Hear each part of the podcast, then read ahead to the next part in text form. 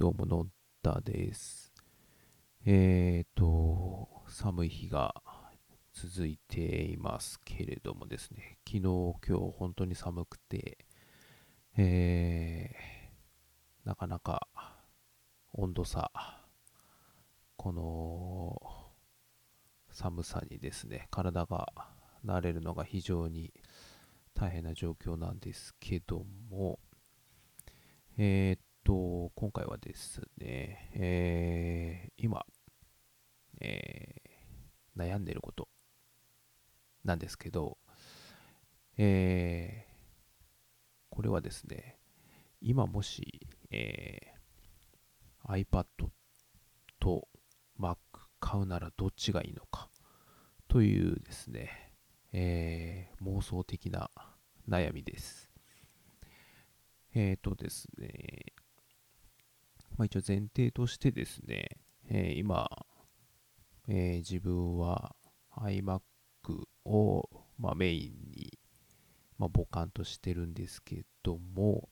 えーサブ機として買うなら iPad、えーもしくは Mac をもう一台買うならどっちがいいのかなという、えーのを考えています。で、なんでしょう、あの、iPad と Mac、まあ、この間のこのポッドキャストで話しましたけども、えー新しいのが出ましてですね、えーどっちが自分に向いているのかっていうところで、で、まあ、iMac はデスクトップなんで、えー机に据え置きなんですけど、サブ機としては、えーっと、モバイル用途としてのサブ機として、えー買うならというところなんですけど、まあ、モバイルといってもですね、まあ、今の状況ですとなかなか外に持ち出してっていうところはなかなかできないので、まあ、家の中で、えーいろんな部屋の中で、まあ、持ち運ぶっていう、まあ、最低限の、えー想定なんですけど、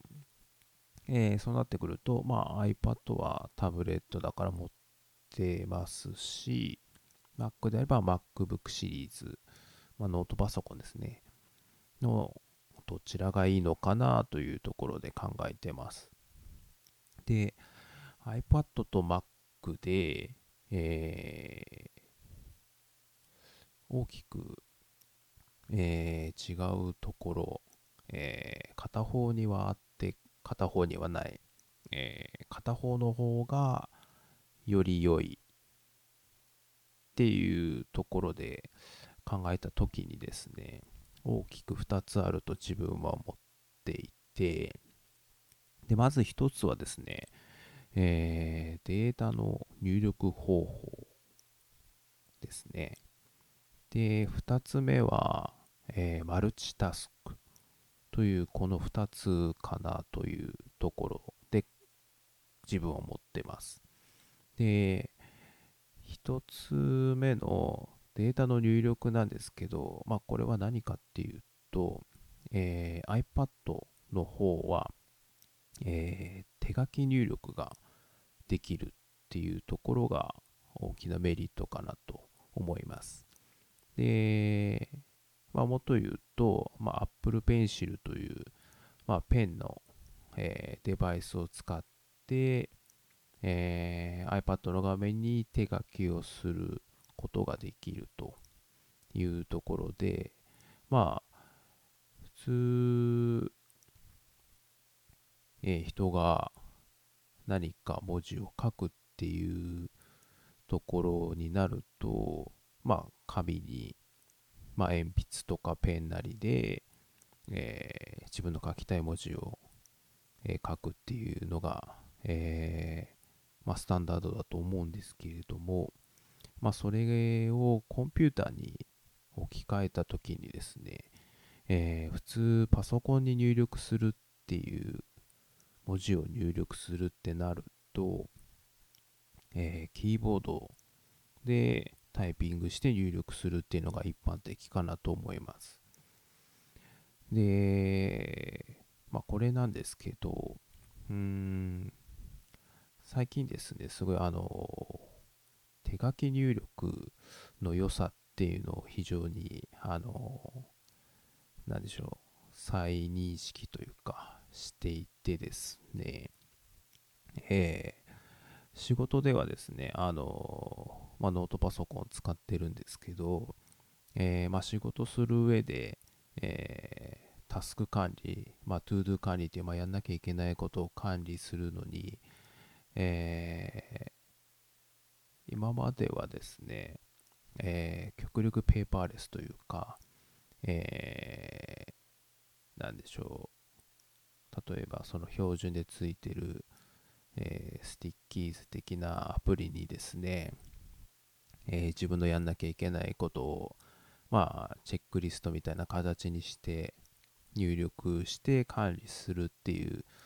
方法をとってたんですけど、まあ人によっては、えー、なんかメモで書いて残してたりとか、えー、まあ付箋に書いて、えー、なんかパソコンのモニターに貼っとくとかですね、まあいろいろ人のやり方あると思うんですけど、あの、やっぱ入力を、えー、するっていう時に、キーボードで入力するって、非常になんか、えー、手書きに比べて効率が悪いというかコストがかかるかなっていうのを最近思っていて手書きであれば自分が、えー、なんか入力したい。例えば、えー、明日鉛筆を買うっていうタスクがあった時に手書きであれば、えー、明日鉛筆を買うって思ってそれを、まあ、ペンを使って紙に書けばいいだけなんですけど、えー、パソコンでそれを入力するってなると、明日ペンを買うっていうのをですね、まあ、ローマ字、入力ではローマ字でカタカタと打って、で、漢字に変換して、確定させてようやく入力が終わるっていうところでですね、やっぱ手書きに比べて非常に、えー、まあ、非常にっていうほどでもないですけど、まあ、コストがかかるかなと。なので、やっぱ手書きの方が早いし、いいかなっていうのを最近思っていて、で、それを思った時にですね、あの、手書きで入力できる iPad っていうのは非常に、その、いいとこ取りというか、あの、アナログ的に手書きはできるけど、残るデータはデジタルみたいな、その辺がやっぱりいいなというところで、iPad いいなと思ってます。で、逆にですね、先ほどの2つ目のマルチタスクっていうところで言うと、やっぱりこれは Mac の方が、あの、良くて、えー、いろんなウィンドウを開いて、アプリ開いて、まあ、同時にいろんなことができるっていうところなんですけど、で、まあ、iPad もですね、今 iPadOS というのになって、えー、多少ですね、えー、今までの iOS っていうえー、iPhone から来た流れで言うと、一つの画面に一つのアプリを開いてなんかするっていう、まあ、その思想をずっと引き継いできたんですけど、まあ、iPadOS って形でそこから、